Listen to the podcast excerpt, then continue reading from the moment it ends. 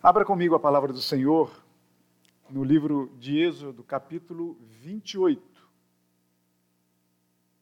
Êxodo, capítulo 28.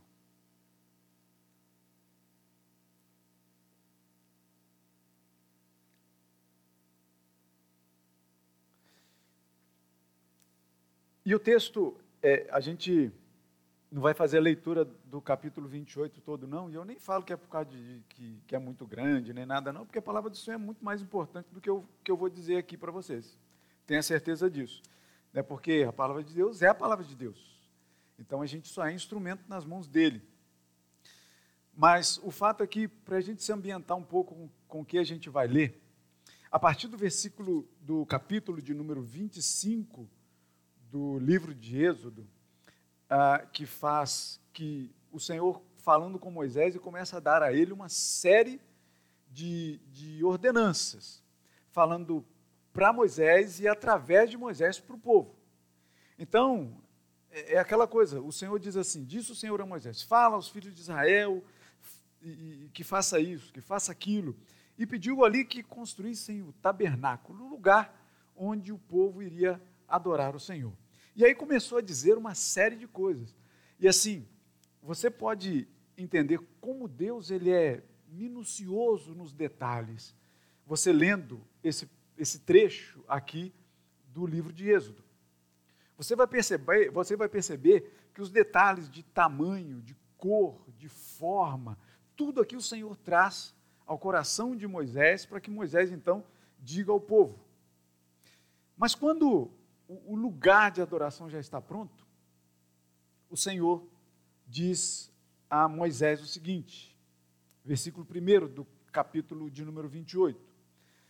Faze também vir para junto de ti Arão, teu irmão, e seus filhos com ele, dentre os filhos de Israel, para me oficiarem como sacerdotes, a saber, Arão e seus filhos, Nadab, Abiú, Eleazar e Itamar farás vestes sagradas para Arão, teu irmão, para glória e ornamento. E aí, a gente tem aqui é, a, a forma dessas vestes, como seriam.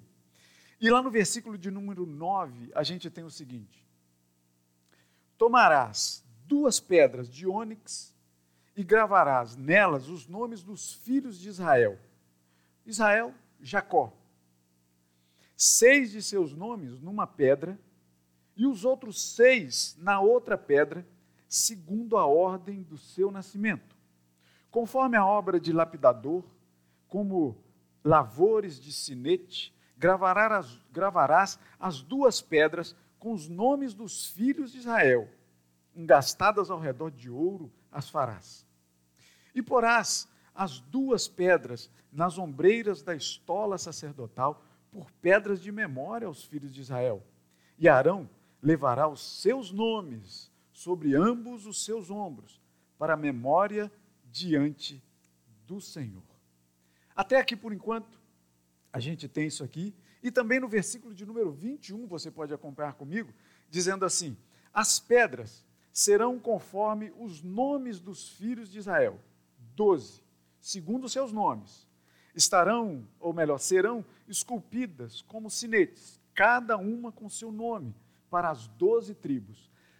Um texto assim que muitas vezes a gente não faz devocional sobre ele. É como você pegar a genealogia e você dizer assim: não, genealogia, o senhor não fala com a gente através de genealogia. É que vocês não ouviram, a gente não tinha esse, esse templo aqui ainda, esse pedaço aqui, éramos só lá. E um amigo do reverendo Antônio, lá do seminário, ele, uma vez ele foi convidado para pregar e pregou sobre genealogia. Foi linda a mensagem. Linda demais. E aí você pensa assim, poxa, mas que coisa é essa aqui, né? Pedra, estola, você pega a pedra, grava nome na pedra, o nome dos filhos de Jacó, os filhos de Israel, né? de acordo com o seu nascimento. E aí você vai ter aqui na veste sacerdotal de Arão, você tem aqui nessas pedras, e aqui antes de chegar no versículo 21, você vai ver aqui também que no peitoral do juízo é uma série de coisas, uma série de detalhes aqui, que só você parando mesmo para poder ler bem direitinho, para você entender aqui os detalhes que Deus vai dizendo.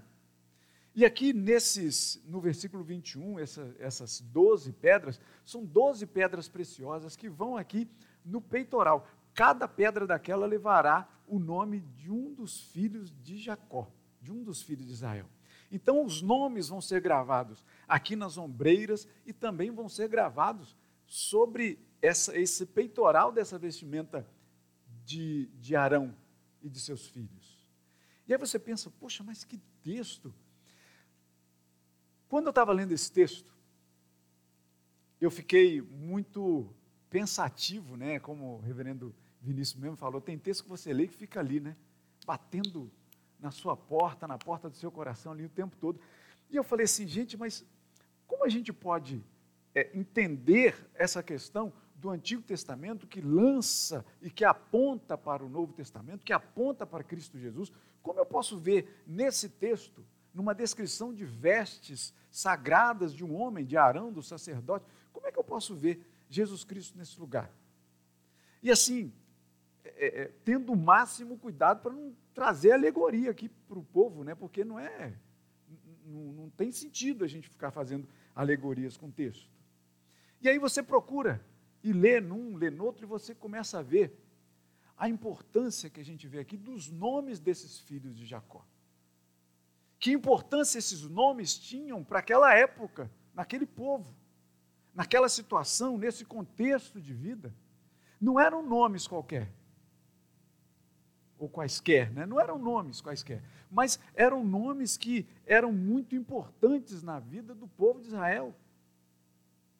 Um povo que havia sido escravo no Egito há pouco tempo e que começa a rumar rumo do deserto e que o Senhor abre o nome, abre o, o, o, o mar para que o povo passe de pé enxuto. Daqui a pouco eles chegam e encontram um rio e que o rio está difícil de passar, o Senhor também manda o rio parar de correr, começa a a formar uma montanha de água aqui para o povo passar a pé enxuto. A gente vê que os nomes, e você pode prestar atenção quando Jesus ele está tendo muito diálogo com o povo, e ali muitos que, que eram resistentes à presença de Jesus, eles falavam assim: não, os meus pais, lembram? Os meus pais. Que pais eram esses? Justamente os nomes lá do passado, da antiguidade. E aí a gente para um pouco para pensar sobre a importância desses nomes. Sobre a importância desses nomes na vida desse povo e na nossa vida hoje. Que importância tem esses nomes? Você saberia e poderia ter aqui até uma, uma gincana né, de escola dominical para os adolescentes tal. Você saberia nominar aqui os doze nomes dos filhos de Jacó? Na ordem de nascimento? Das suas três esposas? Você saberia?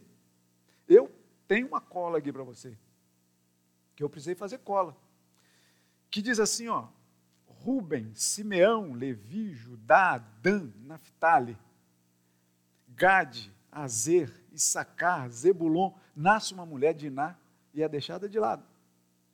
Na cultura não é nem contado entre os filhos de Jacó, nasceu essa Diná. Depois José e Benjamim.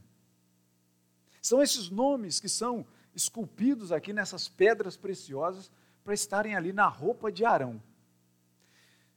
E a importância de nome? Qual a importância nós damos para nomes? Por exemplo, é, semana passada, né, essa semana passado eu tive lá nas Minas, né? Eu avisei para aqui para a igreja que eu estaria lá visitando a minha mãe com 92 anos. Ah, o nome da minha mãe é Maria Zilda Nunes. Gravaram aí? É um nome composto, Maria Zilda Nunes, o nome do meu, o sobrenome do meu pai. O meu pai, o nome dele ela, ela era Luiz Nunes. Só esses dois. Acabou por aí. E aí você pergunta assim: como é que é seu nome? Meu nome é Maurício Barbosa Nunes. Você pode pensar, de onde é Maurício surgiu com esse Barbosa? É um nome composto, Maurício Barbosa? Resolveu colocar Barbosa em todos os nomes dos filhos, porque todos os meus irmãos levam esse Barbosa. Não. E aí, assim, nesse negócio de, de, de, escrever livro, esse negócio todo assim, sempre me perguntam assim: qual é o seu nome artístico? Meu nome artístico é Maurício Barbosa Nunes. É o que eu respondo. E eu sempre faço questão de frisar muito isso, porque, pelo seguinte, o, o, escrivão lá, quando foi registrar o casamento da minha mãe com meu pai, passou a tesoura no Barbosa da minha mãe. Talvez ele deve ter pensado, bom, Maria é o nome, Zilda é um sobrenome e Nunes é outro sobrenome. não sei o que passou na cabeça do, do, do escrivão, mas só sei que cortou Barbosa fora. E minha mãe, como é uma senhora de 92 anos, ainda bem de saúde física e assim, bem guerreira no tempo e na história, ela falou assim: não, eu vou manter o meu Barbosa em todos os meus filhos. E deve ter sido uma, uma luta judicial no cartório ali, alguma coisa, dizendo assim: mas como é que ele vai chamar Maurício Barbosa Nunes se não tem Barbosa no nome de vocês? Por isso que eu faço questão de ter o meu Barbosa. Sempre.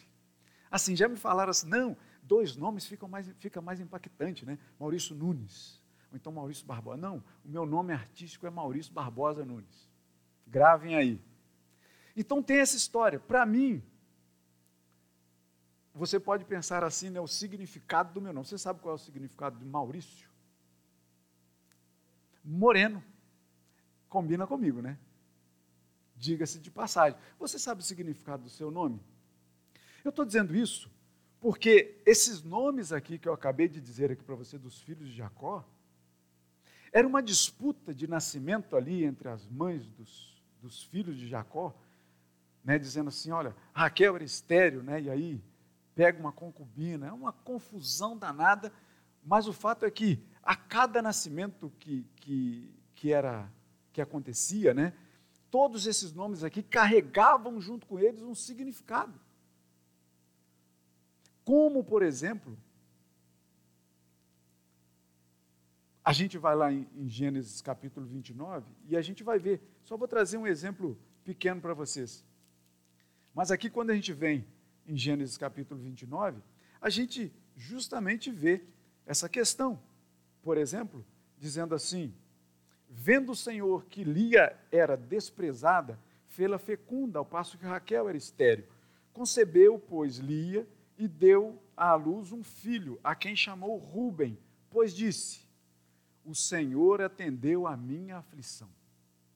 O significado de Ruben é: O Senhor atendeu a minha aflição. O Senhor atende à aflição. O Senhor é o Deus dos aflitos. Coisas assim desse tipo. A gente vê, por exemplo, um, um outro que ela deu à luz, por exemplo, né? É, outra vez concebeu Lia e deu à luz um filho e disse: Agora, dessa vez, se unirá mais a mim, meu marido, porque lhe dei à luz três filhos. Por isso lhe chamou Levi. Levi, qual é o significado de Levi? União. Então, em todos esses nomes que, que Arão levava sobre a sua vestimenta, tinha significados nesses nomes. Nomes carregam significados. Nomes têm importância. E a gente viu isso nesses versículos aqui, no versículo 9, no 12 e no 22 e no 21 que a gente leu. Agora eu digo para vocês, onde é que estão esses nomes hoje? Qual a importância desses nomes para a sua vida. Você já pensou nisso? Para aquele contexto, era de suma importância, de máxima importância. Mas qual é a importância para você hoje, aqui, assentado aqui? Para você de casa? Qual é a importância desses nomes? De qualquer um desses doze nomes aqui, filhos de Jacó? Qual é a importância desses nomes para a sua vida? O que você faz com esses nomes na sua vida hoje? Para aquele contexto era muito importante, porque eram as tribos de Israel. Mas qual é o Israel hoje? O grande Israel de Deus hoje somos nós. E esse grande Israel de Deus que somos nós hoje, de todo o povo, de toda a língua, de toda a raça, de toda nação, a gente só existe e tem sentido a nossa existência, a nossa reunião aqui hoje, por causa de um nome: que significa o Senhor é salvação.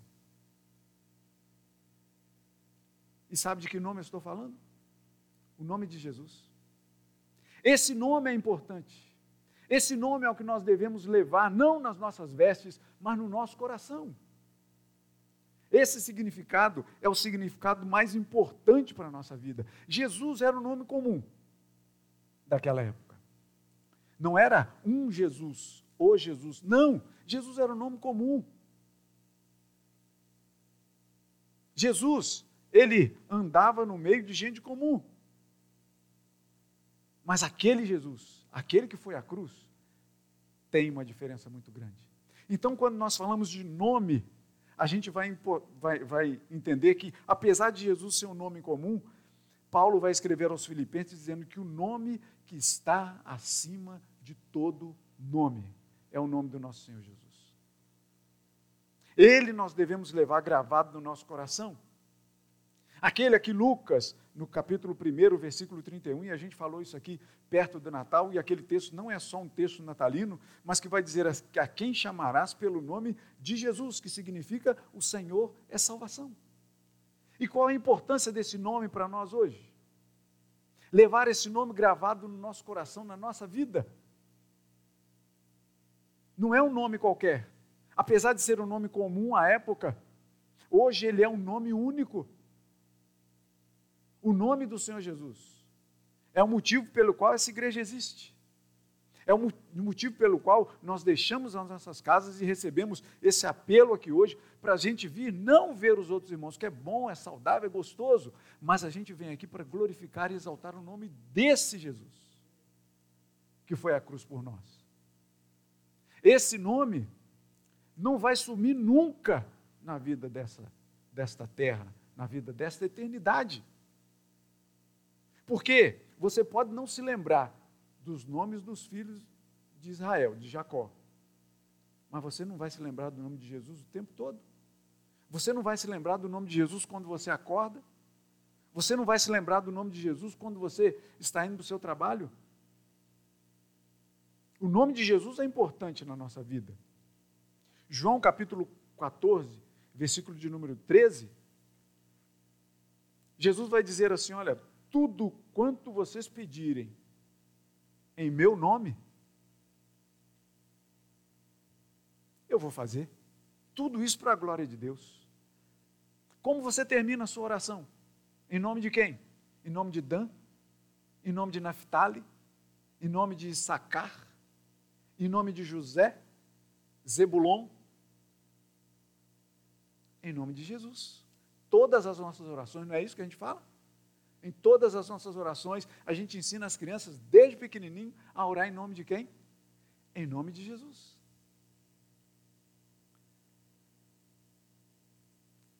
Lembram quando esse mesmo Moisés que recebeu todo esse detalhe, quando o Senhor apareceu para ele e disse assim: Moisés, vai lá e fala para o meu povo. Olha só, o Senhor me enviou aqui para dizer para vocês que, é que a gente vai sair daqui do Egito. E Moisés foi e perguntou assim: Mas Senhor, quem eu vou dizer que me enviou para falar para o povo de Israel? O Senhor falou o quê? Eu sou o que sou. Eu sou. Diga, quando você estiver com, com seus irmãos lá, você diga para ele: Eu sou, me enviou aqui para vocês. E o que que Jesus disse? Ou seja, enquanto Moisés diz: Eu sou, me enviou a vocês para tirar, para mostrar a vocês um caminho de liberdade da escravidão, o que Jesus diz para a gente? Eu sou o caminho, a verdade e a vida. O nome de Jesus é o caminho, a verdade e a vida. João 11, 23. Lembram quando João capítulo 9, versículo 11, o cego de nascença, diz assim: ó, um homem chamado Jesus fez lodo no chão e passou nos meus olhos e agora eu vejo. O nome, um homem chamado Jesus. Interessante é o que lemos também em João capítulo de número 10, quando fala ali dos, da, do, do aprisco das ovelhas, dizendo que quem chega e não chega pela porta é um mercenário que não sabe cuidar das ovelhas, o que Jesus diz? Eu sou a porta das ovelhas. E diz assim: olha, aquele que é o Senhor, o verdadeiro pastor, eu sou o pastor, aquele que é o verdadeiro pastor, chama as ovelhas pelo nome. Jesus nos chama pelo nome. E nós devemos proclamar em alto e bom som que o Senhor é o nosso Deus. Que o Senhor Jesus é o nome que está acima de todo nome sobre a nossa vida. O nome de quem nós tomamos o nosso próprio nome por sobrenome deste nome que foi a cruz por nós. Quando nós temos todo esse texto falando também, no versículo de número 12, dizendo: E porás as duas pedras nas ombreiras da estola sacerdotal, por pedras de memória aos filhos de Israel. Volto a dizer, que memória você tem dos filhos de Israel? Eles têm a sua importância na história, sim. Estão registrados aqui, inclusive. Cada um deles. Uns fizeram bastante coisas boas, outros deram as escorregadas. E a gente já pregou aqui no que Simeão e Levi fez com o caso de Diná, a irmã deles. Foi, um, foi uma história de amor muito bonita, mas o que aqueles dois fizeram foi chocante. Depois vocês podem olhar aí essa questão mas essas pedras que são levadas nas ombreiras da estola sacerdotal são pedras para a memória dos filhos de Israel. E olha só o que, que diz aqui no versículo é, de número 12 e também no versículo de número 29, que vai dizer: Assim Arão levará os nomes dos filhos de Israel no peitoral do juízo, sobre o seu coração, quando entrar no santuário, para a memória diante do Senhor continuamente. Nomes não são para ser esquecidos. Nomes, eles têm o seu registro. Tem gente, e eu conheço história assim, eu não sei se você já sabia, é, mas tem gente que, por exemplo, assim, o marido saiu de casa para poder registrar a sua filha lá no cartório. Já saiu com o nome para poder registrar. No meio do caminho, então assim, saiu o nome da filha vai se chamar Marcela. Combinado? Né, Isaura? O nome vai se chamar Marcela. Eu era para ser casado com Marcela. Sai o pai com o nome para ser registrado. Vou registrar Marcela. No meio do caminho, encontra um amigo. E que diz assim: por que você não. O que você vai fazer? Eu falo, vou registrar minha filha que nasceu. Como é que é o nome? Marcela. Por que você não homenageia a sua avó? Ou sua mãe, né? Por que não homenageia sua mãe? Boa ideia. Vai lá e registra como Isaura. Volta para casa como Isaura. Era para encontrar Isaura mesmo na vida, né? Aí teve outro filho que o nome foi Marcelo. Para compensar, né? Existem essas histórias. Histórias para memória, para não serem esquecidos. Para levar sobre o coração de Arão como diz aí, né? Agora, eram pedrinhas.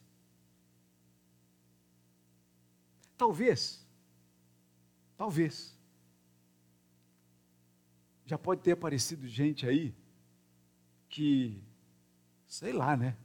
Vendendo pedras da estola sacerdotal de Arão para você ter prosperidade, coisa assim desse tipo, né?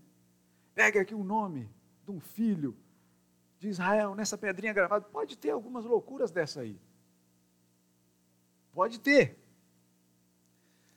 Mas sobre pedra, essas pedras que são colocadas ali na estola sacerdotal, no peitoral de Arão, para a memória dos filhos de Israel. O que que o profeta Isaías, o que que o profeta Zacarias vai dizer para a gente sobre pedra. Eles vão profetizar lá no passado, dizendo sobre uma tal de pedra angular, que não é uma pedra exatamente.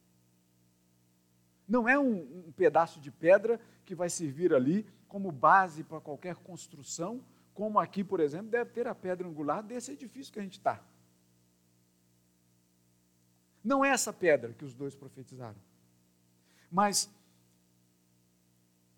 os evangelhos sinóticos de Mateus, Marcos e Lucas, eles vão retratar dessa pedra que os construtores rejeitaram, mas que veio ser a principal pedra angular do edifício da igreja de Cristo Jesus.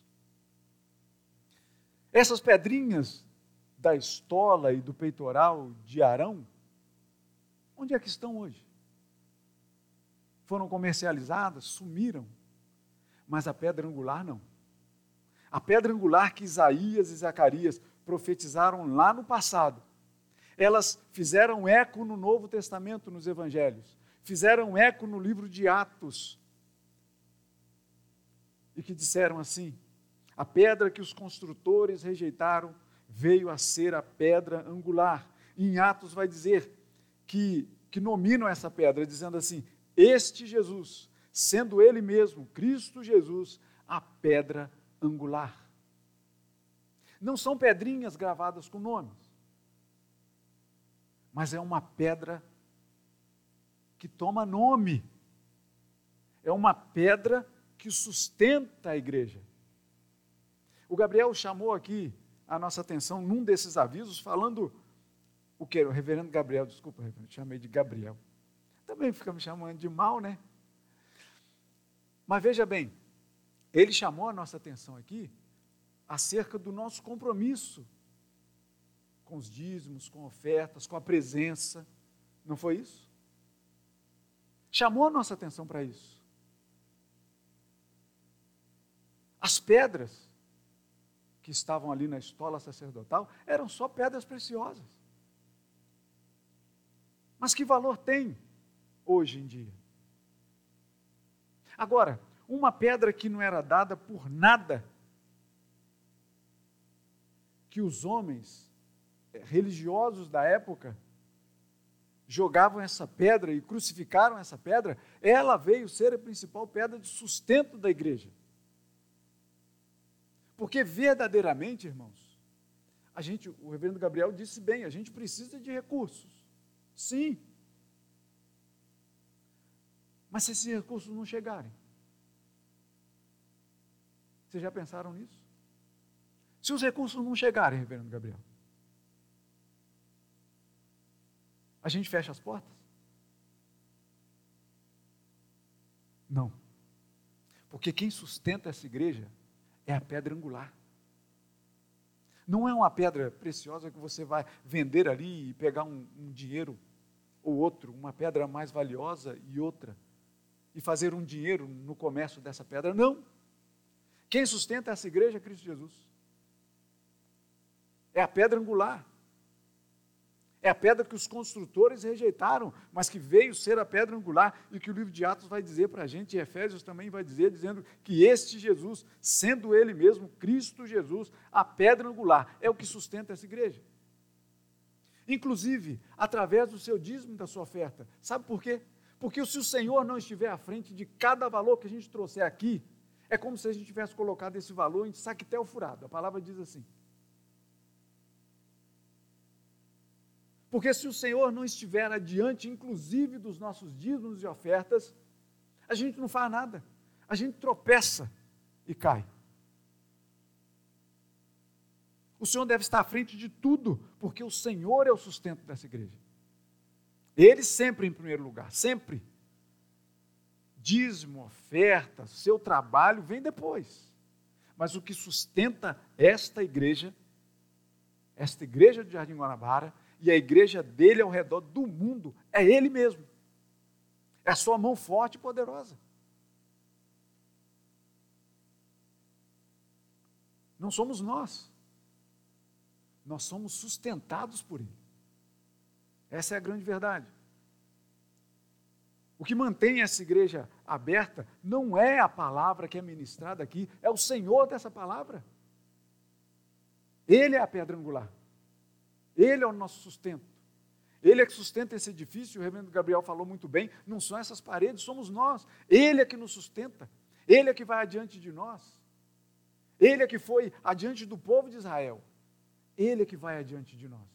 Ele é que levou o povo de Israel da escravidão para a liberdade. Ele é que nos leva para a liberdade. Nele. Ainda que escravos nele, mas escravos nele com toda a liberdade que nós temos. Nele, na pedra angular.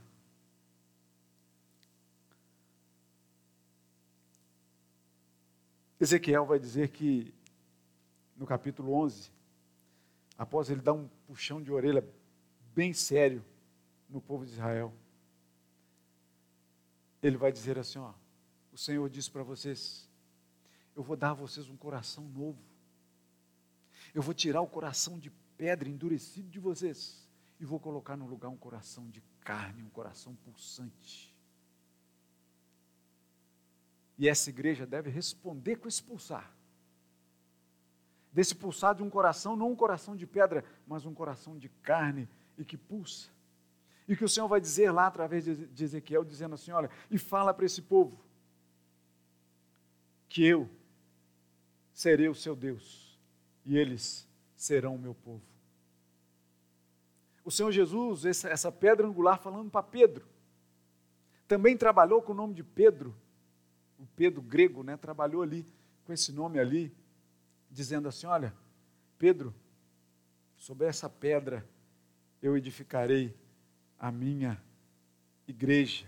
Eu te digo que tu és Pedro, e sobre essa pedra edificarei a minha igreja. Essa pedra que a gente sabe é fé. Sobre a fé que Pedro carregava dentro do coração. E a gente pensa, né, naquele coração de Pedro, que era um coração de pedra, duro, um homem bronco, um homem que a gente lê ali nas, nas escrituras, dizendo ali quando ele nega Jesus, né? As escrituras são muito brandas para poder dizer de Pedro, ele dizer, não, eu falo, não, conheço esse homem, parece que era um Pedro assim tranquilo, né? Mas o, o Evangelho de Mateus, ele traz uma coisa interessante, que mostra verdadeiramente quem é Pedro, esse, essa pedra que diz assim que uma criada chegou para ele por terceira vez e falou assim: Não, olha só, você estava com ele sim. E diz que Pedro começou a praguejar, dizendo que. Não... Imagina, né? Não deve ser um Pedro tranquilão, dizendo assim: Não, não sou eu, não estava com ele. Desconversar. Não. Provavelmente Pedro deve ter falado um monte de palavrão ali naquela hora. Deve ter falado. Sim, era um homem, era um pecador, como nós somos também. Então você imagina um, um homem bronco, brabo, que corta a orelha de gente quando quando está ali acuado, que saca da sua, da sua espadinha lá e, e sai cortando os outros. A gente está falando desse homem, então Pedro começa a praguejar, dizendo: Não conheço esse homem, para de. Eu não vou dizer aqui, também não está escrito o que, que ele diz, mas ele deve ter falado umas poucas e boas ali naquela hora. Mas esse Pedro foi transformado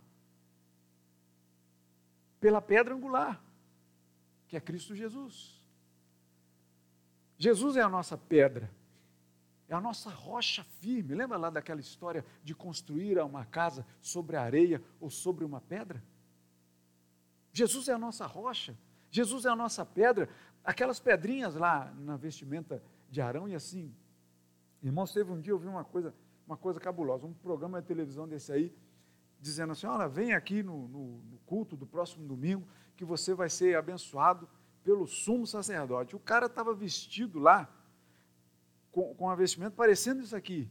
Né? Então, um, uma mitrazinha, um chapéuzinho, ele todo assim, né, com um saiote, todo cravejado de pedra, dizendo que ia receber bênção, tal, aquela coisa toda. Aquelas pedras não valem de nada. Aquela roupa não vale de nada. O que vale verdadeiramente é a pedra angular que foi rejeitada, mas a gente sabe que ela é a pedra angular que sustenta a sua igreja, Cristo Jesus. O nome que deve ser lembrado, o nome que jamais deve ser esquecido. E quando a gente chega no versículo 38 e no versículo de número 43, para a gente já partir para o final, que diz assim, e partir para a ceia, né? Que a gente ainda tem estará sobre a testa de Arão, para que Arão leve a iniquidade concernente às coisas santas que os filhos de Israel consagrarem em todas as ofertas de suas coisas santas. Sempre estará sobre a testa de Arão, para que eles sejam aceitos perante o Senhor. 43. E estarão sobre Arão e sobre seus filhos, quando entrarem na tenda da congregação, ou quando se chegarem ao altar para ministrar no santuário, para que não levem iniquidade e morram. Isso está, isso será estatuto perpétuo para ele e para a sua posteridade depois dele. Nós somos a posteridade depois dele. Só que esses ornamentos que Arão levava, e no caso aqui, uma mitra, que é um chapeuzinho de ouro, e uma túnica que ele vestia, servia para que ele chegasse lá no lugar do santo, ou do santo dos santos, e levasse ali então a iniquidade do povo. Que o povo é pecador. Então Arão chegaria ali com essa veste, com essa mitra, com esse chapeuzinho, para que o Senhor, então, vendo isso, não carregassem ou não levasse em conta a iniquidade do povo de Israel. Era para pedir perdão, para livrar, livrar o povo do pecado que ele carregava. Agora, quando a gente lê em Hebreus, a gente vai perceber uma coisa diferente. Quando a gente lê Hebreus, capítulo de número 9,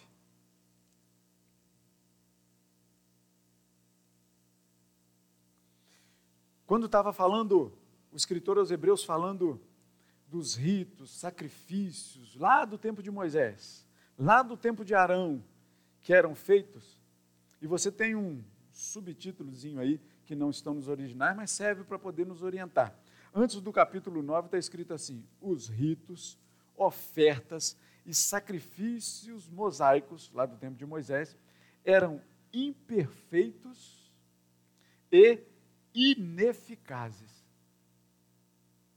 Imperfeitos e ineficazes. É um bom subtítulo aqui para essa passagem do livro de Hebreus, que justamente vem dizendo a senhora, naquele primeiro tabernáculo, que a gente vem aqui então para o livro de Êxodo, naquele primeiro tabernáculo, em que era feito aquele, todo aquele aparato, aquela construção, aquela coisa toda, e sobre a, a pessoa de Arão colocava ali toda uma vestimenta toda especial, toda detalhada, para que então ele chegasse ali na presença do Senhor e desviasse a ira, o furor de Deus sobre o pecado do povo. O escritor aos Hebreus vai dizer assim: o que era feito era insuficiente e era ineficaz, era imperfeito. Porque olha só o que ele vai dizer a partir do versículo de número 6. Ora, depois de tudo isto, assim preparado, continuamente entraram, entram no primeiro tabernáculo os sacerdotes para realizar os sacrifícios sagrados. Mas no segundo, no segundo tabernáculo, o sumo sacerdote, ele sozinho, uma vez por ano, não sem sangue, que oferece sobre si pelos pecados da ignorância do povo, querendo com isto dar a entender o Espírito Santo que ainda o caminho do santo lugar não se manifestou, enquanto o primeiro tabernáculo continua erguido. É isto uma parábola para a época presente. E segundo esta, se oferecem tanto dons como sacrifícios embora esses, no tocante à consciência, sejam ineficazes para aperfeiçoar aquele que presta culto, os quais não passam de ordenança da carne baseada somente em comidas e bebidas e diversas abluções que eram feitas lá na época, impostas até o tempo oportuno de reforma. Quando, porém, veio Jesus, que é chamado o verdadeiro tabernáculo da nossa vida. O Senhor, aquele que, enquanto Arão enquanto os sacerdotes precisavam entrar naquele santo dos santos, a gente sabe o que aconteceu, que passavam por uma cortina que separava o lugar santo do santo dos santos, eu já expliquei isso aqui uma vez, é como se esse pedaço aqui, que não tem nada mágico nele, esse pedaço aqui, ele é levado para a gente se ver melhor, mas é como se a gente tivesse uma cortina aqui e nesse pedaço de cá só pudesse entrar o sumo sacerdote uma vez por ano, com toda uma série de, de, de, de, de jeito para poder entrar ali. E vocês lembram o que aconteceu quando Jesus estava sendo crucificado? O que aconteceu com essa cortina? Ela foi rasgada de alto a baixo, dizendo assim: olha, não existe mais essa separação do lugar santo. Eu sou a santidade da vida de vocês. Eu, Cristo Jesus, sou o Santo dos Santos, eu sou o sumo sacerdote. Na verdade, não há mais quem venha à presença de Deus com os pecados. Eu levo o pecado de vocês sobre meus ombros. Eu sou quem purifico vocês, eu lavo vocês com meu sangue. E a gente sabe disso.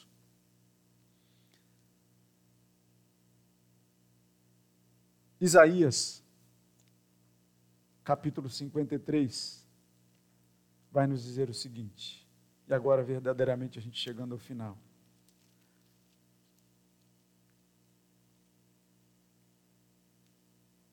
Isaías, a partir do versículo de número 4 do capítulo 53. Certamente, Jesus tomou sobre si as nossas enfermidades e as nossas dores levou sobre si. E, nos, e nós o reputávamos por aflito, ferido de Deus e oprimido. Mas Jesus, e eu estou substituindo ele aqui por Jesus, porque a gente sabe que está falando de Jesus. Mas Jesus foi traspassado pelas nossas transgressões e moído pelas nossas iniquidades. O castigo que nos traz a paz estava sobre ele, estava sobre Jesus, e pelas suas pisaduras nós fomos sarados. Todos nós, andávamos desgarrados como ovelhas, cada um se desviava pelo caminho, mas o Senhor fez cair sobre eles, sobre ele, sobre Jesus, a iniquidade de todos nós. Enquanto Arão entrava ali com as suas vestimentas para que a ira do Senhor fosse desviada da iniquidade do povo, Jesus Cristo fez isso de uma vez por todas, na cruz do Calvário. Ali toda a nossa iniquidade foi posta sobre os seus ombros, foi posta sobre a sua vida, que foi entregue na cruz do Calvário por mim e por você, para que toda essa iniquidade fosse desviada e nós então tivéssemos nele e tão somente nele a nossa salvação. Jesus é salvação. João vai dizer: Eis o Cordeiro de Deus que tira o pecado do mundo. Jesus o nome que exterminou a iniquidade que pesava, que pesava sobre nós, para termos novamente comunhão com Deus, que nunca nos esqueceu. É um nome para jamais ser esquecido. Parafraseando João, e com isso eu termino. Não pela sua chegada, reverendo Vladimir. Mas parafraseando João, que diz que nós amamos a Deus, porque Ele nos amou primeiro.